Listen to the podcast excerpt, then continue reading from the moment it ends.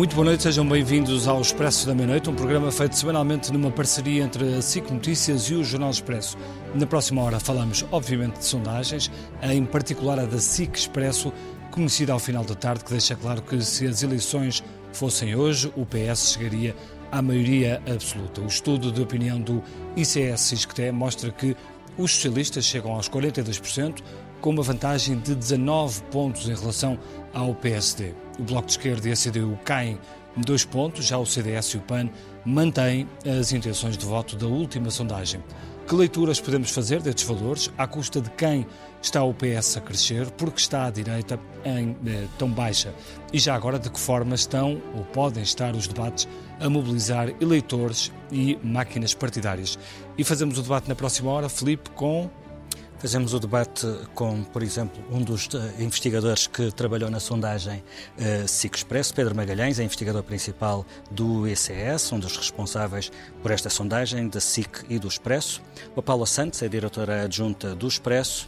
A São José Almeida, que é a redatora principal do Jornal Público, e com Paulo Trigo Pereira, professor catedrático do ISEG e até ao último dia da legislatura que terminou eh, deputado independente eleito pelo PS e depois deputado independente do CUR. Uh, Pedro Magalhães, começamos por si, uh, fará de certa forma as honras da casa, uma vez que é, trabalhou nesta sondagem. Um, com esta diferença entre o PS e o PSD, 42-23, 19 pontos a, a afastá-los, parece mais ou menos óbvio que, salvo algum cataclismo, a vitória não fugirá ao PS. A questão é, e a maioria, a maioria absoluta? O que é que sabemos sobre isso? Uhum.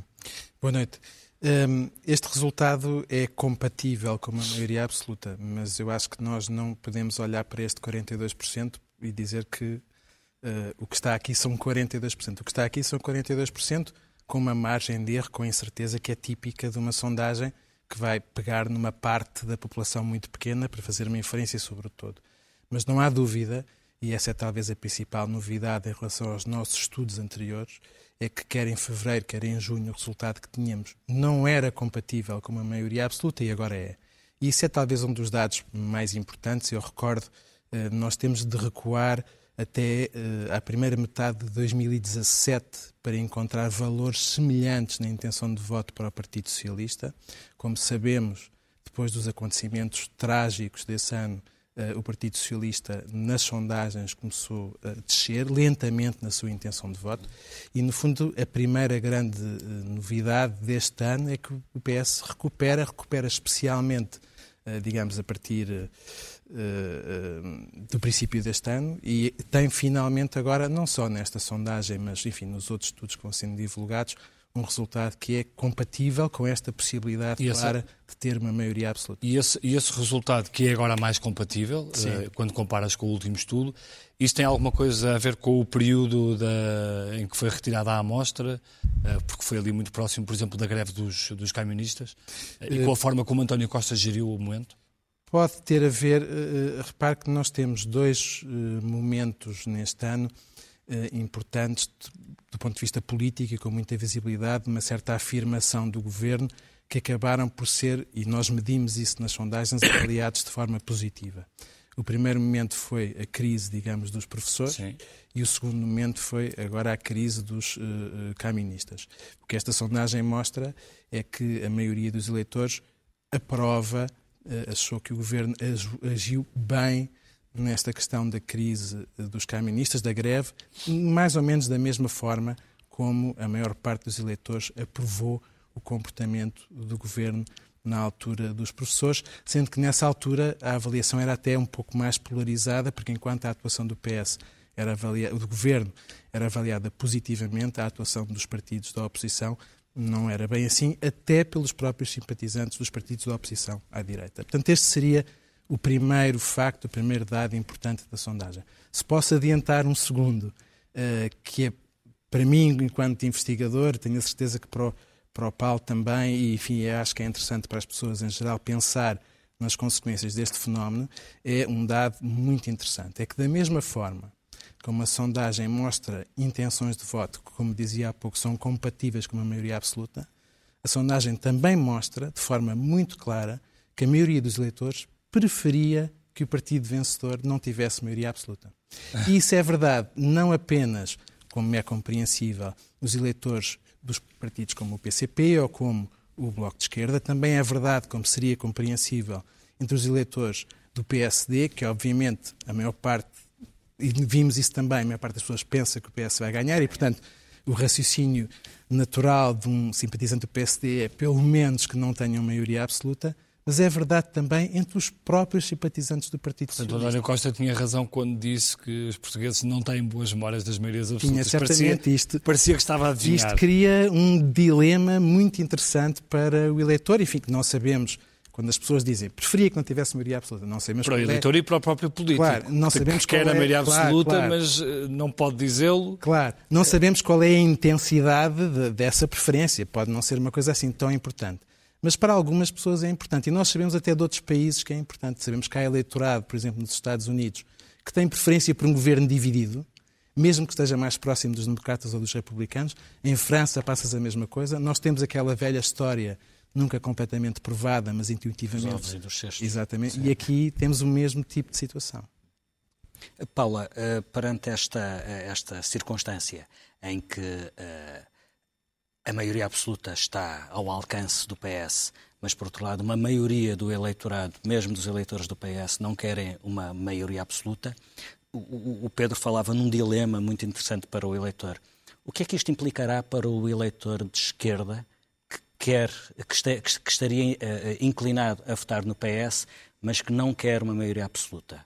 Eh, poderá reforçar os partidos que à esquerda dizem que são eles o travão uma- do, do poder total do, do- do PS, nomeadamente o Bloco de Esquerda, que está a fazer um- uma campanha muito forte desse- com, com- com essa ideia de que pode travar, só ele pode travar uma maioria absoluta.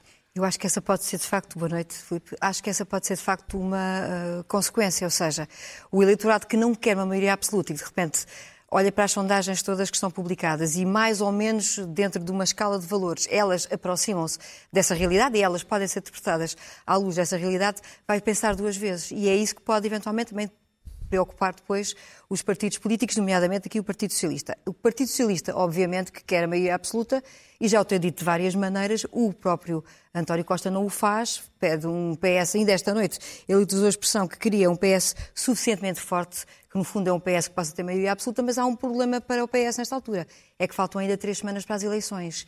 E este quadro, este cenário de uma maioria absoluta em cima da mesa, com a perspectiva que lançámos através da sondagem, de que há aqui, por parte de quem votou no PS, eh, uma dúvida grande porque não quer a maioria absoluta, pode ser eh, algo complicado de lidar do ponto de vista político para o Partido Ou Socialista. seja, esta pode ser uma má notícia para o PS. Pode, eu acho que ela tem duas partes, uma boa e uma má. A má é eh, não saber o que é que vai acontecer entretanto.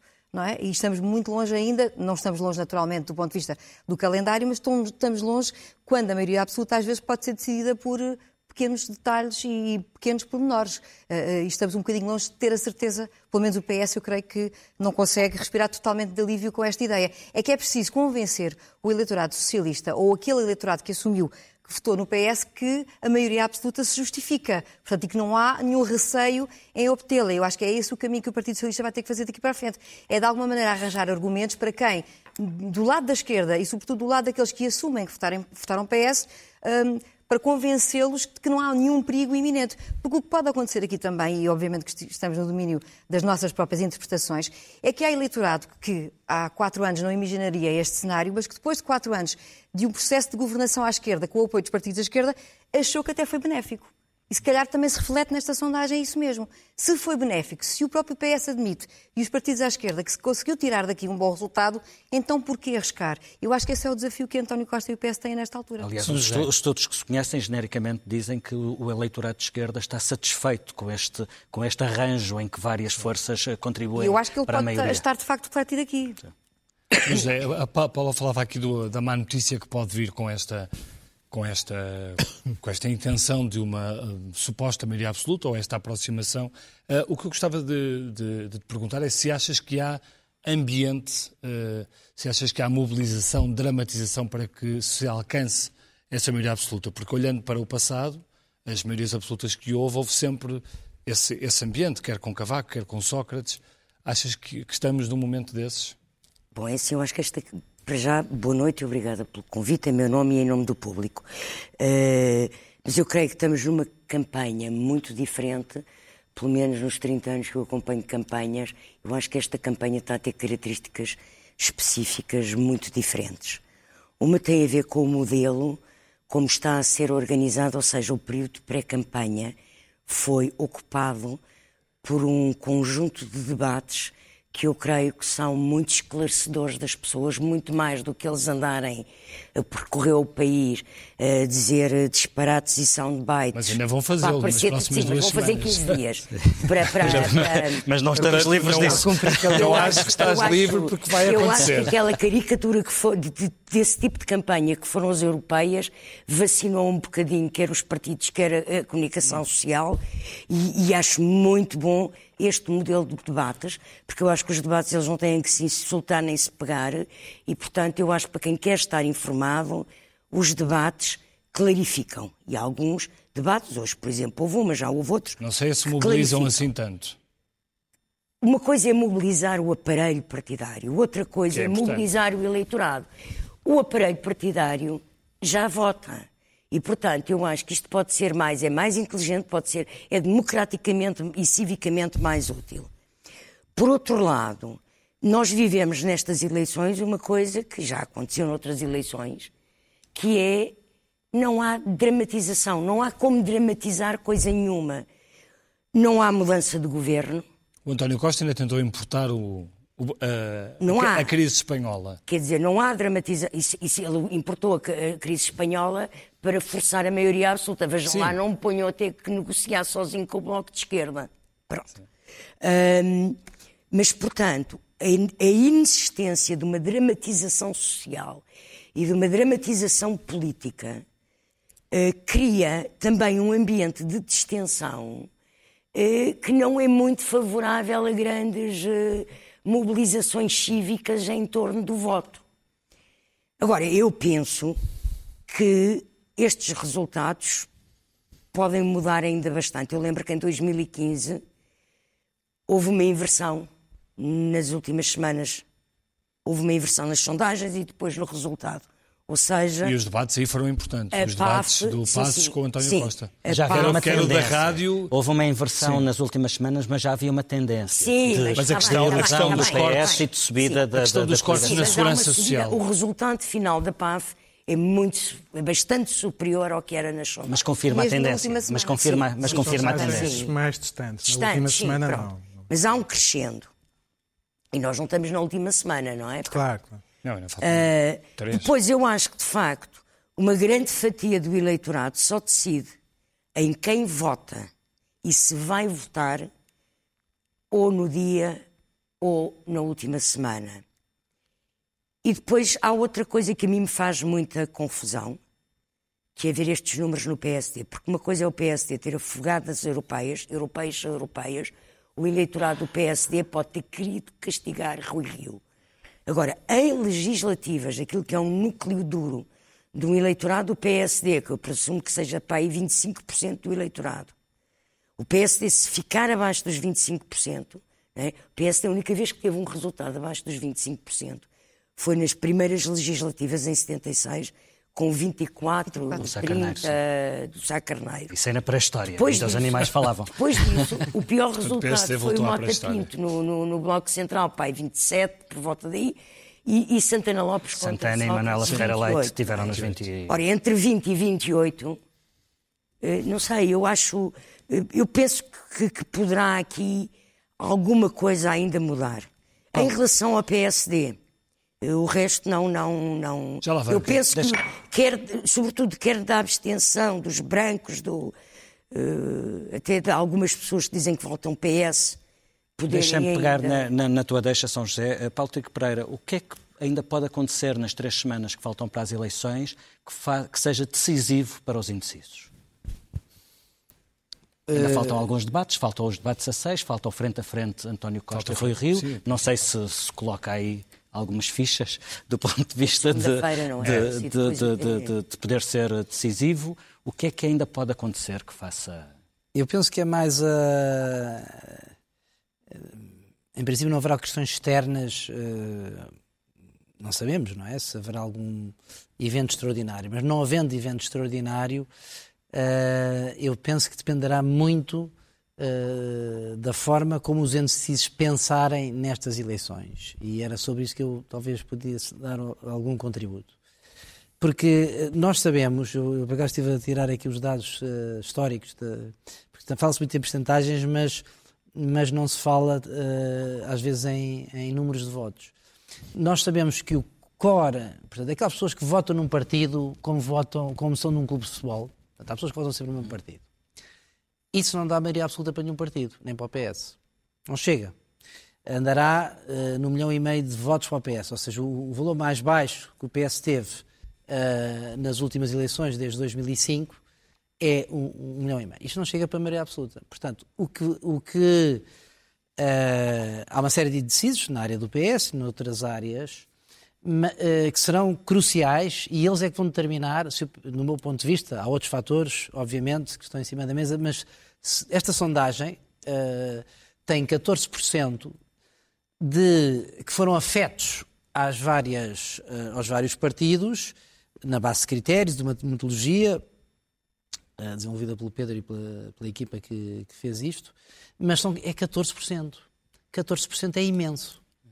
Uh, ou seja, se nós retirarmos esses 14%, aliás, as sondagens não são comparáveis, esta não é diretamente comparável com uma da, da Aximage, porque a da Aximage, por exemplo, uh, a soma dos votos dos seis maiores partidos, portanto, incluindo o PAN, já, é 84%, enquanto que, que, que nesta aqui sim chega aos 90%. Portanto, Uh, não são diretamente comparáveis. Eu até depois fiz aqui uma coisa que era uh, uma axi mais comparável. Ou seja, fiz a mesma metodologia que o Pedro utilizou para majorar aquilo e para, para serem comparáveis. Isso para dizer o quê? Não, e para chegar a esta conclusão que é a seguinte. Uh, os, e voltando à questão do, do, dos, indecisos, dos indecisos. Os indecisos terão que pensar muito bem se querem ou não querem uma maioria absoluta. Porque se querem maioria absoluta, então já sabem em quem é que onde Se não querem, devem votar no partido mais próximo da sua preferência. Se forem muito esquerda, pode ser o Bloco de Esquerda. Se for mais ao centro, o PAN. Que possam ser coligações com o PS. Porque só há três partidos. Isto é claramente, isto quer dizer, isto, sobre isto não há dúvidas nenhumas. O PS vai ganhar as eleições, uh, não sabemos essa é com maioria absoluta, e há só três partidos que vão e qualquer um deles faz maioria absoluta com o PS. O BE, o PCP e o PAN. Com estes dados que estamos em cima da mesa, obviamente que há aqui a margem de erro que o Pedro referiu, mas de um ponto de vista de análise, só há três partidos. E, portanto, os indecisos, das duas, uma, se acham, uh, e que estão na, naquela área, uh, que também, e António Costa já foi aqui referido e bem, geriu, a meu ver, muito bem estas duas crises e entrou num terreno que até é um terreno de direita, que é o Estado forte, o Estado que. Sim, até já propõe uma coligação aos empresários. Que lida bem com uma greve dos camionistas e faz requisição civil e não sei, sei o que mais. Portanto, ele fez aquilo muito bem feito. Epá, e os professores, que foi um tiro no pé, uh, e não venham aqui fazer teorias da conspiração, foi um tiro do pé, um tiro no pé do Rui Rio e, e, da Assunção Cristas, muito bem aproveitado por António Costa. Mas o tiro do pé, primeiro, foi deles, não é? Quer dizer, ceder ao Mário Nogueira é uma coisa, e, e aos sindicatos. Portanto, do, é. seu ponto de vista, a questão essencial é eh, a adesão ou a rejeição em relação à maioria absoluta, aderindo vota PS, não aderindo, essa questão beneficia essencialmente PCP, Bloco e, e PAN. O PSD PAN, continua fora do jogo. E, e neste... beneficiará PSD à direita, ou seja, uma pessoa que é da área do PSD, não é?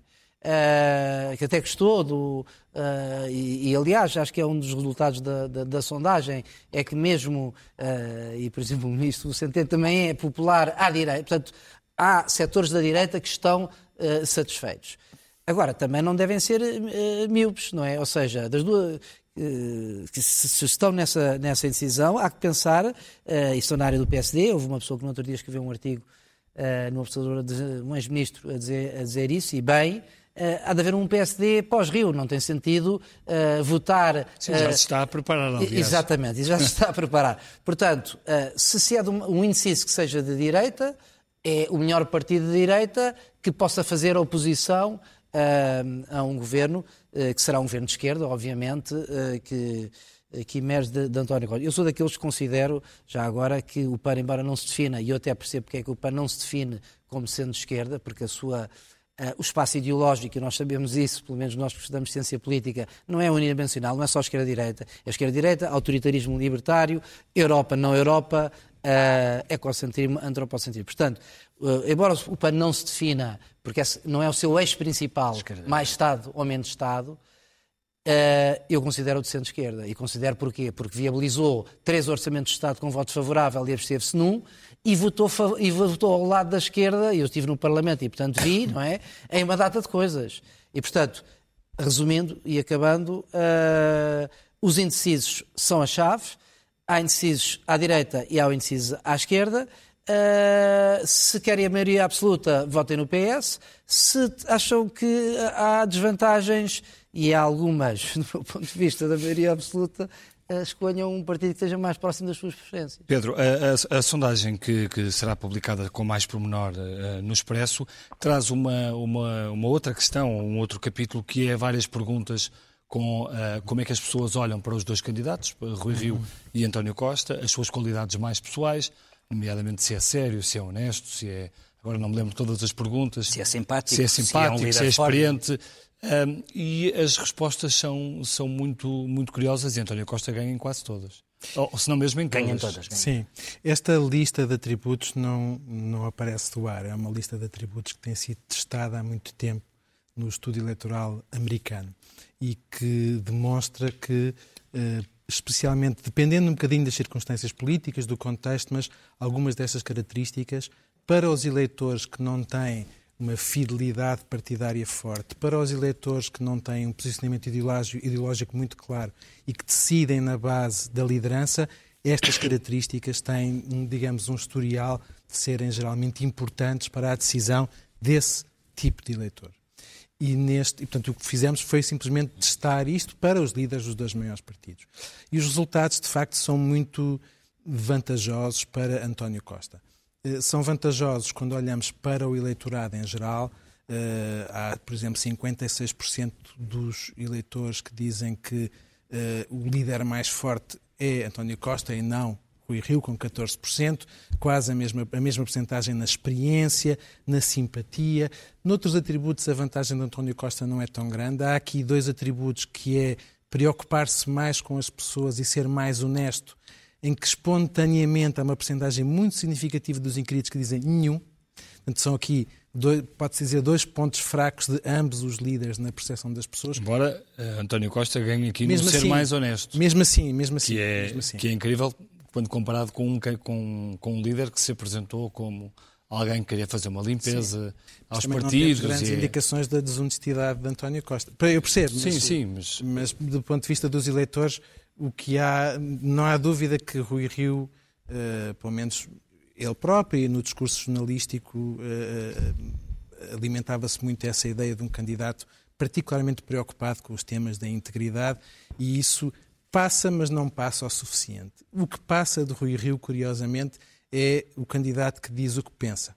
Uh, isto Isso é, é, bom? É o atributo, bem, é o atributo em que ele está. Uh, eu penso que do ponto de vista dos eleitores, do ponto de vista dos eleitores é bom. Há pessoas que podem gostar ou não daquilo que ele diz, mas do ponto de vista dos eleitores, uh, haver esta percentagem razoável na comparação, do ponto de vista relativo. Mesmo assim perde para António Costa, mas estão assim, mais próximos. António Costa, mas, por exemplo, é eh, entre os eleitores que não têm simpatia partidária, 26% dizem António Costa, 26% dizem Rui Rio. É, no fundo, o seu, a sua qualidade mais apreciada ou mais uh, reconhecida pelos eleitores. Mas, para sintetizar a resposta, na medida em que as características pessoais apercebidas dos líderes têm importância no voto, e não têm tanta importância como se pensa, porque reparem, nós fomos ver como é que as pessoas avaliam Costa e Rio de acordo com, a sua, uh, com o seu posicionamento ideológico. E o que se vê é que a ideologia predetermina a avaliação dos líderes.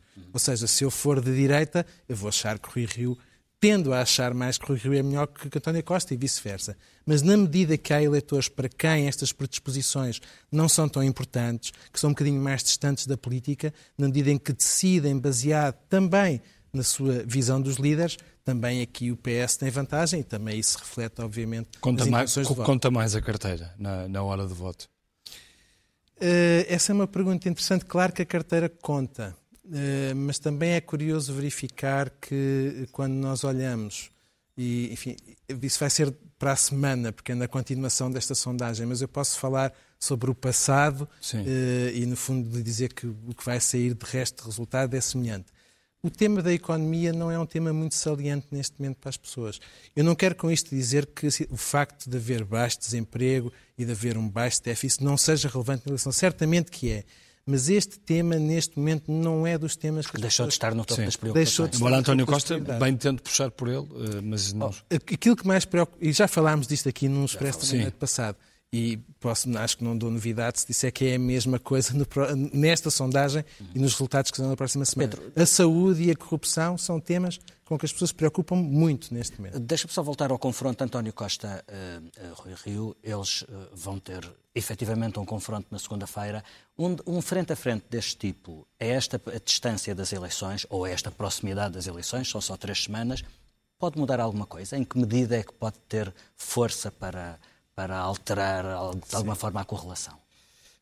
Eu uh, diria, na, é evidente que todos nós uh, podemos, olhando para a história, uh, seja do nosso país, seja de outros países, encontrar debates que foram decisivos. Mas esses debates são mais. destacam-se mais porque são excepcionais. Uhum. Porque a maior parte dos debates não tem grande efeito sobre as intenções dos eleitores. Primeiro, porque a opinião que elas formaram das pessoas é uma, uma opinião que não é feita ou desfeita naquele momento, resulta de uma acumulação de impressões, de opiniões, de experiências. Segundo, porque essa própria acumulação de impressões é de alguma forma, como dizíamos há pouco, predeterminada por, pela, pelo posicionamento das pessoas. Eu, se for um eleitor que simpatize com o PSD, eu vou tender a achar. A concordar com o Rui Rio. Vou tender a, a, a, a, minha percepção, a minha avaliação já está de alguma forma predeterminada. Eu não quero com isto dizer que sejam irrelevantes, mas é um bocadinho, como é dizer, na, na, nas campanhas de marketing, eh, as, as empresas têm que fazer publicidade e se todas fizerem eh, é difícil ganhar em mercado uma à outra, hum. porque estão todas a fazer o melhor possível, não é? Mas pensar que vai ser uma campanha uh, publicitária, ou neste caso que vai ser um debate, que vai ser aquele momento que vai mudar tudo, claro que pode acontecer alguma coisa de excepcional no debate, pode acontecer um tema que apareça que de facto gera um soundbite, que gera uma discussão que se prolonga ao longo do tempo, Agora, na maior parte dos casos, a diferença que faz, aquilo que sabemos sobre a diferença que faz é que a diferença é relativamente marginal. E com esta distribuição de intenções de voto, claro, eh, estamos aqui a discutir se a maioria absoluta existirá ou não. Não quem vai ganhar. Nas margens pode fazer a diferença, mas não em quem vai ganhar a eleição. Paula, esta, esta sondagem confirma uh, aquilo que, que vem sendo óbvio, que é a crise da direita nomeadamente no PSD. Ah, achas que as respostas que Rui Rio tem vindo a dar, nomeadamente que se ganhar as eleições, mas se António Costa ah, não quiser fazer reformas estruturais com ele, então ele não está ali a fazer nada, e outras respostas do, do estilo, são já uma preparação de, de que Rio, do que Rui Rio vai dizer quando, quando, quando sair e se sair do, do, PSD? Eu não creio que este tenha dito uh, na perspectiva de, do futuro imediato, que pode ser esse, eventualmente, em função dos já resultados. preparar uma narrativa Eu creio que, que terá dito na, na, perspectiva em que falávamos há bocado do que diz o que pensa. E eu penso que Rio, Rio, o Rui Rio, em muitas circunstâncias, nomeadamente, estou-me a lembrar desta semana em relação ao seu lugar de deputado, em que claramente deu a entender que, que, não lhe interessava particularmente, não deu a entender disso claramente, não é? Que não lhe interessava particularmente, o que é uma coisa estranha para um eleitorado quando nós estamos aqui a olhar para uma lista que é para o Parlamento e o Parlamento tem, cumpre a sua função Jerónimo e os Sousa, aliás, teve um que trabalho meritório ao cumprir a sua função e Jerónimo Sousa no, no, debate fez questão de, de, salientar ali a diferença. A importância do lugar eu não creio que tenha sido dito a pensar no futuro, eu creio que Rui Rio uh, ainda não afinou bem a estratégia para aí. Em relação àquilo que pode ser dito nos próximos tempos uh, por Rui Rio e ao debate da próxima segunda-feira de que falávamos, e aliás estas nossas comparações, no fundo, também são um bocadinho frente a frente nós com os dados que obtivemos, conseguimos fazer de um e de outro, não é? Eu penso que o Rui Rio tem, uh, tem que apostar muito mais neste debate do que, obviamente, António Costa, por várias razões. E a principal das quais prende-se com o seu próprio eleitorado. A São José dizia há pouco que estes resultados mostram que o eleitorado fiel ao PSD que tendencialmente é superior a estes valores que nós estamos aqui a ver, de 23%, de 21% e de 20%, uh, não, não, está lá, o que é estranho. Não estando lá, admitindo que as sondagens refletem a realidade, eu acredito que sim, é preciso que lá esteja. E para Rui Rio, se calhar aquele tira-teimas de ganhar ou perder o debate nem é assim tão importante do ponto de vista do eleitorado em geral, porque se calhar este debate não consegue ser determinante nesta matéria no que diz respeito ao PSD, mas poderá ser para a conquista do seu próprio eleitorado. E aí ele pode, com a perspectiva de quem habitualmente vota PSD ou pode tendencialmente votar PSD, pode de alguma maneira ter algum argumento para apresentar uh, na sua prestação, uh, e eu acho que ele deve apostar bastante nesse debate por causa disso, possa ainda reverter para o lado de, dos seus votos tradicionais algum benefício que possa eh, depois vir a sentir-se ou nas sondagens ou até mesmo nas urnas. Ainda que estejamos, e eu aí concordo com, com o que foi dito, que estejamos a olhar para um debate só e um debate dificilmente fará toda a diferença. Pode acrescentar aqui pormenores, até porque eu também acho que a questão não está fechada do ponto de vista final do que vão ser estas votações e pode haver surpresas. Pode acrescentar aqui, uh, se o Rui Rio tiver uma prestação que convença de alguma maneira algum eleitorado da sua área política que lhe terá escapado, pode de alguma maneira ser importante para ele. Portanto, é, é um debate que aguardamos todos com alguma expectativa, não porque o rumo, porque mude uh, completamente, na minha opinião, o rumo dos acontecimentos. Sim mas porque é muito mais importante para Rui Rio do que por para influenciar António Costa, a máquina e, a, e, o, e, o, partido, não é? Internamente acho que pode ser importante. São José, é, é natural que haja expectativa em relação ao debate entre os dois candidatos a primeiro-ministro, que, que são os, os líderes dos dois maiores partidos, mas curiosamente o grande despique de António Costa não tem sido com Rui Rio, tem sido essencialmente com Catarina Martins. Aliás, isso ficou bastante evidente. E no... hoje com, a Assunção Cristas. Mas hoje com a Assunção Cristas Foi era evidente, era, mas é, é, era evidente que António Costa, em relação à Assunção Cristas, queria essencialmente marcar o seu terreno e cavar o fosso em relação, em relação ao CDS. Em relação a ele, e, e ela em relação a ele. Em relação a, em relação a, a, a Catarina Martins, há ali eleitorado em disputa e há ali a possibilidade de ser a, de ser a votação no Bloco de Esquerda que ponha em causa o objetivo da maioria absoluta. Isso é um, pois isso é, é um bocado evidente, não é? Para já o BE, quando nasce, nasce do eleitorado do PS. Porque os partidos fundadores do BE não tinham um grande eleitorado, não é? É uma esquerda do PS e é um voto jovem que votava PS que o BE tem eh, durante a, ou cresceu eh, nesse eleitorado. O PAN já é um bocado diferente. O PAN vai buscar eh, não só o PS. Por outro lado, António Costa, na entrevista que deu ao Expresso, António Costa olhou para as sondagens como todos olhamos e provavelmente até tem estudos de opinião uh, feitos uh, com focos grupo ou sem focos grupo, com sondagens. Há vários estudos de opinião que podem ser feitos e de certeza que o PS tem estudos de opinião, como todos os partidos têm nesta altura. Uh, e, portanto, ele percebeu qual é o terceiro. O terceiro é o BE. O BE qual, qual é a dúvida em relação ao BE neste momento? O BE vai ter mais de 10% ou menos. Chega aos dois dígitos, ou volta aos dois dígitos, porque já teve, volta aos dois dígitos ou não volta. Mas parece que a disputa decisiva e, para portanto, a maioria absoluta é com o PSD ou com o BE? É com o é segundo com ou com o terceiro? Eu acho que o, Costa, em relação a, a, conquistar a maioria absoluta, está em disputa com todos. Até hoje com a Crista esteve, não é? Portanto, isso é com todos, porque ele vai, é com pequenos pedaços que ele vai construir, não é? Ele é conhecido por fazer puzzles, não é? Isto é um puzzle que ele tem que fazer com uma pecinha de cada lado. Quer dizer, mais um votinho aqui, mais um votinho ali, ele vai buscar tudo o que puder. E parece, não é? e parece que está a conseguir ir buscar é, votos é, à direita. E está à direita e agora à esquerda, segundo esta sondagem, sim, não é? Sim, sim. O BE e o PC, cada um perdem 2%, claro. não é? Isto não é assim uma coisa tão recente, foi agora, não é? E, e, e, e, de facto, quando o BE é, em relação aos outros que vêm depois, é? aquela que pode ser a terceira força é? no Parlamento e que pode ter aquele degrau dos dois dígitos e pode ser que dar um enorme contributo para roubar uma maioria absoluta, é evidente com quem o Costa tem que embater de frente, assim mais claramente, no que são os pequeninos, é, ele pode ser simpático com Jerónimo, pode ser mais ou menos simpático com André Silva. Agora, com Catarina Martins, ele tinha que ir. Ir para a frente, não é? E foi. E também porque fazendo demonstra ao eleitorado é? de centro que não se escredizou, que não se deixou amarrar pelo bloco de esquerda. Usar o bloco, o bloco de esquerda para Também, demonstrar também, ao eleitorado de centro é assim, que, é, que tem uma, muita uma gente- governação há muita moderada. gente, até de centro, que poderá, que é pessoas que votam uma vez no PS, outra no PSD, que não são eleitores eh, daqueles, eh, mesmo do partido, e que eu acho que para o PS e para o PSD, os mínimos que eu atribuo são sempre 25% de eleitores que são do clube. Pronto, não é? São os do clube pessoas que têm, e hoje em dia há um eleitorado muito mais informado e há muito mais maneiras das pessoas se informarem sobre estas coisas. hum, a questão da, da maioria absoluta ou não maioria absoluta e da Catarina Martins eh, eh, poder exigir, como está a exigir, e a querer eh, forçar a ideia de que quer ir para o governo,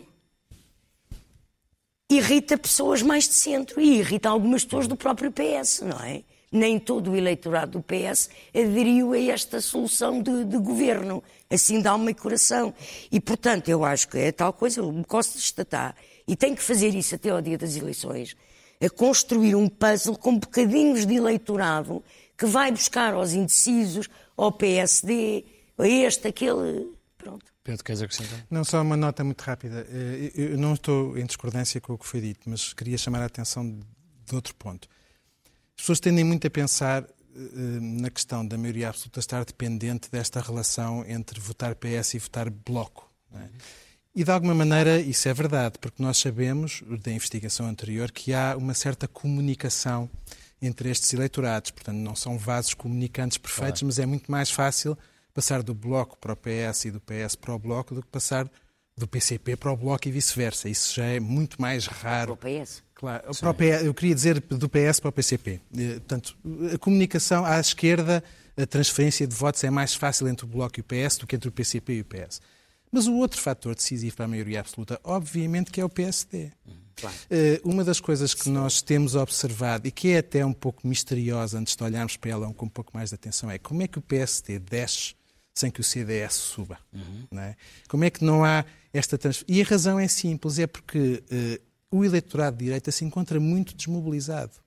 Por razões que não vale a pena eh, perder muito tempo, mas por descrença nas lideranças, ou porque O CDS vai agarrar- o CDS vai agarrar- Ou porque se identifica com Mário Centeno. Ambos, exato, ou, ou porque as- os, temas que a direita poderia invocar eh, para ganhar uma vantagem eleitoral não estão facilmente disponíveis. Ou porque gosta ou- de lideranças fortes e onde vê um líder, onde vê um líder etc. forte, segundo esta sondagem, é etc. António Costa. Mas estão desmobilizados. E, portanto, uma das tarefas fundamentais, enfim, no tempo que tem disponível, para Rui Rio e o PSD evitarem a maioria absoluta, é mobilizarem o seu próprio eleitorado, é convencerem-se e convencerem-nos de que o voto, em particular no PSD, é um dos votos decisivos para evitar a maioria absoluta. Porque é. Porque é esta vantagem do PS sobre o PSD que permite que os benefícios do sistema eleitoral, que são benefícios desproporcionais para os partidos mais fortes, sejam recolhidos e absorvidos tanto Dirias que pelo- o pelo- voto pelo mais útil contra a maioria Não, absoluta não. será no Não, não, PSD? Não, não, estou aqui, se não, pode não, dizer não, isso. Não, não estou a dizer isso. Estou a dizer que ambas, eh, queria só reequilibrar um pouco a discussão. Vamos, eu preciso fazer aqui um- Ah, e pedir ao Dr. Rui Paulo, de- deixa-me deixa só fazer-te uma pergunta. Há pouco falou-se aqui da ausência de questões externas. Eh, faz sentido, eh, como temos ouvido, por exemplo, António Costa, dramatizar em torno de uma crise eh, que pode estar aí para que pode estar aí a vir, ou, ou muita gente tem falado nela. Isto, isto mobiliza alguém e, e se a crise pode ou não eh, acontecer assim tão perto? Eh, vou responder rapidamente porque retomar também um. Sim, sim. Eh, a crise eh, é provável que, que- que venha aí, mas, será, mas dramatizar não, porque, ou seja, vai haver um abrandamento da economia, eh, a economia cresceu acima de 2% nos últimos anos, vai crescer claramente abaixo eh, de 2%. Aliás, uma das coisas de que não se percebe no cenário macroeconómico do, do, do PSD é uma projeção muito acima. Todas as instituições internacionais dão crescimentos à volta de um e tal, e é muito provável que tenhamos uma crise, mas é uma crise que será ah, de pouco profunda e de pouca duração. Porquê? Porque é uma crise com uma base comercial, de guerra comercial ah, Estados Unidos, ah, e o Trump também não lhe interessa, não lhe interessa porque vai ter a sua reeleição, ah, assim ele o pretende, não é? Uh, e, portanto, não interessa afundar a economia americana, uh, queria fazer produtos aduaneiros em relação à China, mas como veio o Natal e os brinquedos vêm todos da China, já fez uma moratória para os direitos aduaneiros. E isso é um bom exemplo para mostrar que uma guerra comercial dura algum tempo. É como pessoas que se zangam, não é? Nós zangamos, eu e tu zangamos, eh, estamos um bocado de tempo sem nos falarmos, mas depois os nossos interesses estão de tal maneira intrincados, por alguma razão, que nós voltamos a falar. E não seria, e não seria mais interessante para o PS, face a essa possibilidade de crise, mesmo não muito evidente, uh, usar mais Mário Centeno? Porque o Mário Centeno quase que parece que tem sido escondido, não tem sido muito óbvia a sua continuidade, uh, é quase tem, tem sido não, quase sacado a. Também não tem sido muito óbvia a sua vontade de continuar. Pois, exato. é, está mal explicada esta, esta história toda com Mário Centeno. Se fica, se não fica, quanto tempo fica. Eu... Opinião. Ele já disse que queria ser presidente. Eu... Não, isso está bem. Mas isso, mas isso ele disse isso. a legislatura. Mas eh, fica está depois bem. o resto da legislatura, não fica? Até até eu, Era importante eu, o... Eu, eu, essa respondo rapidamente porque tenho outra, uma questão, um outro ponto que gostava de falar. Uh, eu sou amigo Mário Centeno. Eu sei, por isso, não, por isso é que lhe faço a pergunta. E por, e por ser amigo, uh, quem gera esta... E António Costa também tem uma excelente relação. Uh, essa temática é gerida por eles em, função daquilo que eles quiserem Mas dizer. Mas é uma matéria importante, não é? É uma matéria importante. Bandeira, é uma matéria bandeira. importante. Ou seja, eu, eu acho que o mais importante, uh, de facto, é Mário Centeno uh, encaminhar. Quem diz Mário Centeno diz João Leão, ou seja, uh, vou puxar o braço um bocadinho à nossa sardinha, mas uh, aquele trabalho dos economistas, no fundo o PS foi enxertado de independentes, não é? Uhum. Foi enxertado. Nós somos enxertos que trouxemos algum sangue novo. e tentámos mudar, e acho que mudámos alguma coisa, e isso está a ser mudado, uma cultura, nomeadamente tudo o que tem a ver com as contas públicas. O que eu acho fundamental. Que agora não se fez esse enxerto. O que eu acho é? fundamental se... que se assegure na próxima legislatura é que haja uma continuidade nas políticas Uh, e diria mais, e mesmo em parte da equipa uh, das finanças para garantir, uh, para garantir essa continuidade. Porque, de facto, aquilo, e António Costa percebeu isso muito rapidamente, não é? Muito rapidamente, quando começar, começaram a ver os bons resultados orçamentais, aquilo que explica embora não seja a carteira, não é a carteira, mas é o emprego. Quer dizer, a queda do, do desemprego foi brutal em Portugal e as pessoas têm mais dinheiro e não sei o quê. Portanto, o facto de não estar no topo das preocupações é porque as outras deixaram de ser preocupações. Ou seja, sim, sim. a questão do desemprego, das, das insolvências, sim. da imigração. Sim, mas há novas preocupações muito evidentes. São não, exatamente. as questões da saúde, as exatamente. questões dos serviços não, do mas Estado. Lá está. Mas se as pessoas tivessem aquelas, aquelas velhas preocupações da crise, elas estavam no topo. E, portanto, agora estão outras no topo porque estas estão resolvidas. Portanto, o facto da saúde aparecer. Uh, ou, porque se calhar, ou porque se calhar resultam da governação de, de Mário Centeno também. Não, resultam da, da governação de, deste governo, das finanças em particular. Uh, e não se esqueçam que o governo tem finanças a puxar para um lado e o resto do governo a puxar para o outro para gastar. Isso tem e, todos e a, sempre assim. E a pressão para gastar assim. coisas. Não, Se há a garantia que não, temos sobre os eu, governos eu, é essa. Eu só queria uma nota em relação Eu queria só fazer um apontamento Sim. que reparei que preferiu falar de João Leão e não falou de Mourinho Félix, eh, no que toca à não, continuidade de Mário Centeno. Uh, eu falei de João Leão porque é, porque é, hum, é o Estado de Estado do Orçamento, não é? Mas o Mourinho Félix também. Uh, eu acho que. Não esqueçam daquela equipa, só um é que é PS. Pronto, o resto não era, não é? Portanto, mas não, a questão não é o ser PS ou não ser PS, é a cultura que nós tentámos imprimir, não é? De rigor nas finanças públicas. Porque isto é para 10 anos, não é para 4 anos, é para 10 anos. E, portanto, eh, não pode haver. Mas, mas Costa já percebeu isso, não é? A razão como ele agarrou uh, Mário Centeno, eh, quando algumas pessoas em 2016 ainda não via resultados, ainda não, ele não era conhecido e havia, houve ali, e eu também fui um dos que disse, para meus amigos, vocês não têm outro centeno, nem nunca terão outro centeno.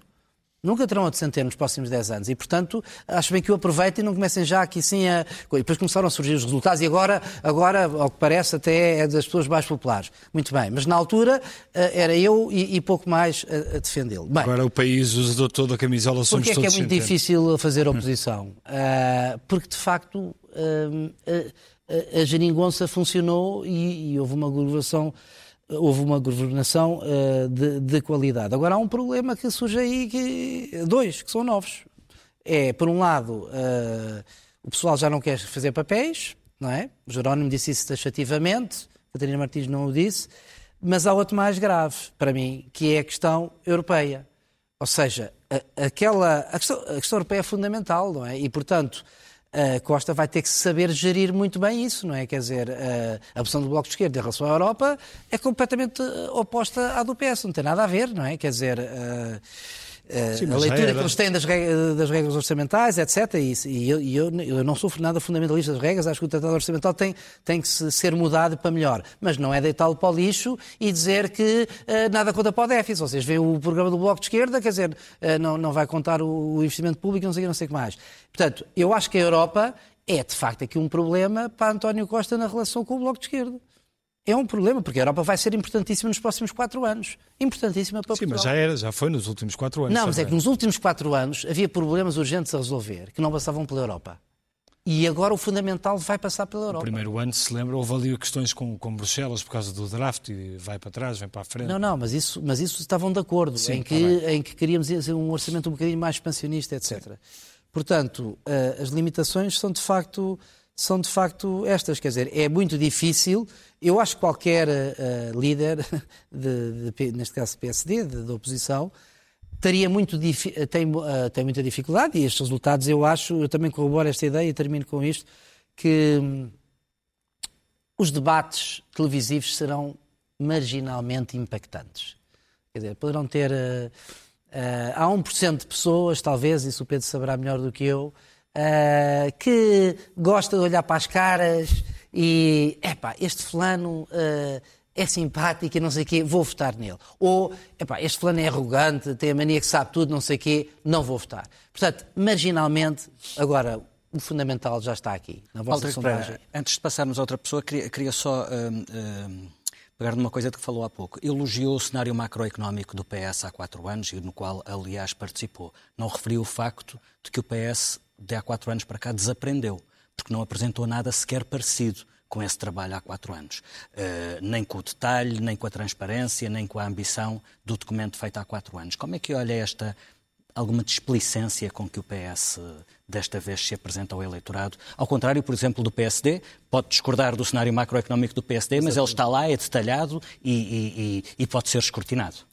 Uh, A minha opinião pessoal é que o PS devia ter apresentado outro cenário macroeconómico. Porque, uh, aliás, eu disse logo, na altura em que foi apresentado o programa de estabilidade, que foi em abril, o programa de estabilidade tem as previsões para quatro anos, que é basicamente uma legislatura.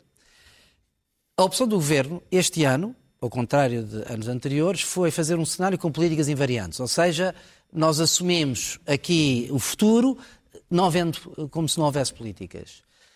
Ah, eu já na altura discordei. Acho que deviam ser. Eh, mas percebo que, estando em fase de pré-campanha eleitoral, o governo não quisesse abrir o jogo. Hum. Agora, aqui, nesta altura, eu acho que deviam ter apresentado. Porquê é que acha que não o fez? Quererão esconder alguma coisa?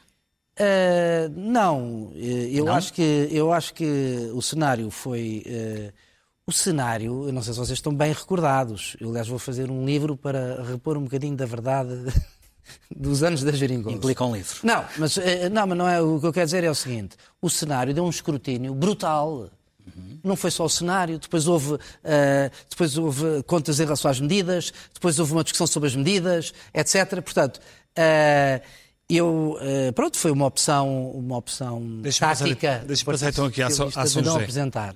São José, falávamos aqui de, de, desta questão de não haver cenário e tal.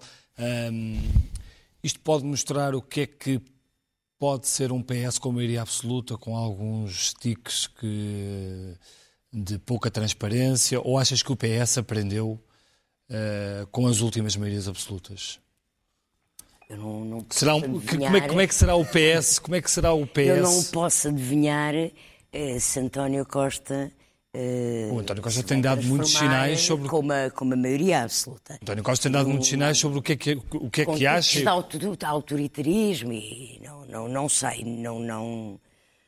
Seria uma é novidade evidente. se isso não acontecesse, São José. É, uma maioria absoluta é sempre uma maioria absoluta, não é? O é. nível de segurança é do outro, o de arrogância também, é, pronto, é óbvio.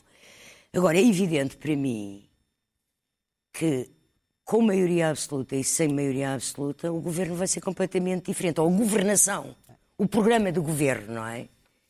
O próprio cenário macroeconómico que será feito para o orçamento de Estado e que já está feito com certeza Só que não está mostrado, não Ah, está. não está feito, não está Mas já deve estar mais ou menos alinhavado. Até o próprio orçamento já deve estar a ser preparado, ah, porque tem que ser entregue quase 15 dias depois das Não, eleições. vai ser entregue só. Nas últimas eleições foi o Orçamento de Sim, Estado tá foi em março foi, do ano mas, seguinte. mas vamos ver se, se- se vai deslizar muito. Não, vai mas para- eu acredito, vai. eu acredito, eh, acredito seguramente que uma coisa é um governo com maioria absoluta, mas isto é uma evidência, não é? É Chamada verdade lá para dizer que dois e dois são quatro. Agora, eh, que daí venha. Não sei, são- é diferente. De facto, tem- tem a ver com a sensibilidade de cada eleitor e de cada cidadão perante o que é um governo de maioria absoluta ou não.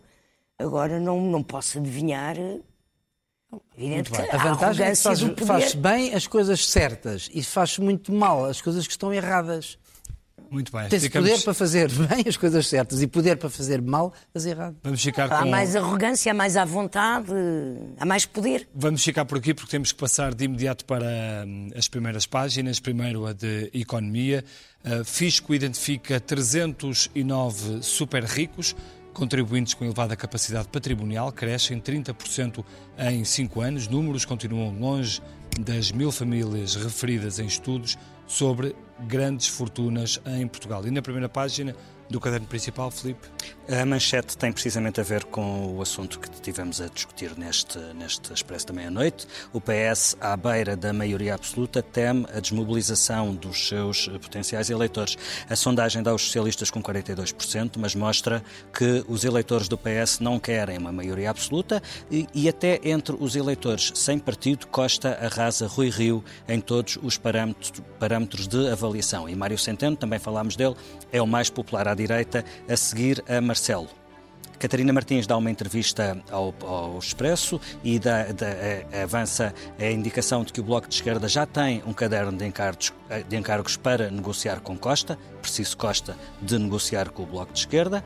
Centeno revê as contas e baixa o déficit. No PCP, os críticos estão a organizar um manifesto contra a geringonça e no CDS, perante a iminência de poderem voltar a ser um partido de um táxi ou pouco mais do que isso, Pires de Lima e Nobre Guedes lançam alertas.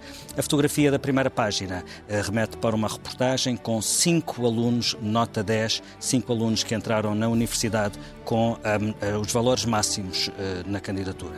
Uma entrevista ao presidente do Conselho de Oncologia que, que diz quem tem quem, eh, quem tem gente conhecida orienta-se numa situação de ter cancro e outra indicação, outra informação sobre eh, saúde, o parto em casa que correu mal está a ser investigado pelo Ministério Público.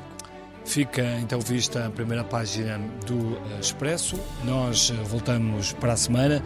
Muito obrigado, boa noite, bom fim de semana. Boa noite.